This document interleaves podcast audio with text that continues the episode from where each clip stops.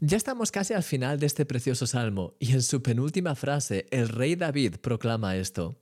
Ciertamente el bien y la misericordia me seguirán todos los días de mi vida.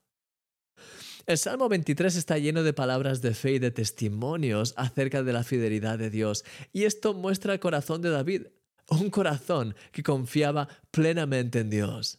De hecho, este salmo está marcado por la confianza de lo que Dios va a hacer. No solo de lo que Dios ya ha hecho, sino de lo que Él va a hacer.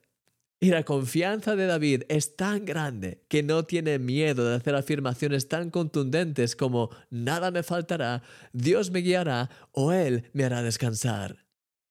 Ese es el nivel en el que la fe pasa de ser un mero deseo para convertirse en una certeza, en una convicción el nivel en el que eres capaz de proclamar las promesas de Dios sobre tu vida de lo más profundo de tu corazón.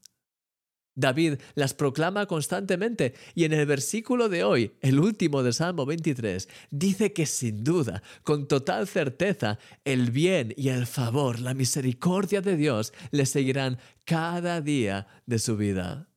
Fíjate que no dice que se los encontrará cada día en el camino, sino que ambas les seguirán. Primero está nuestra determinación de confiar en Dios, de obedecerle, de aferrarnos a sus promesas. Y como consecuencia, ese bien que esperamos empieza a manifestarse en nuestra vida. Querido amigo, los milagros de Dios siguen a tus palabras.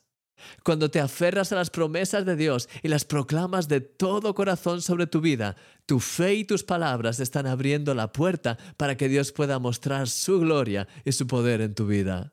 Sí, decide creer y confiar hoy en sus promesas para tu vida y deja que sus milagros empiecen a seguirte allá donde vayas. Dios tiene realmente tantas bendiciones preparadas para ti.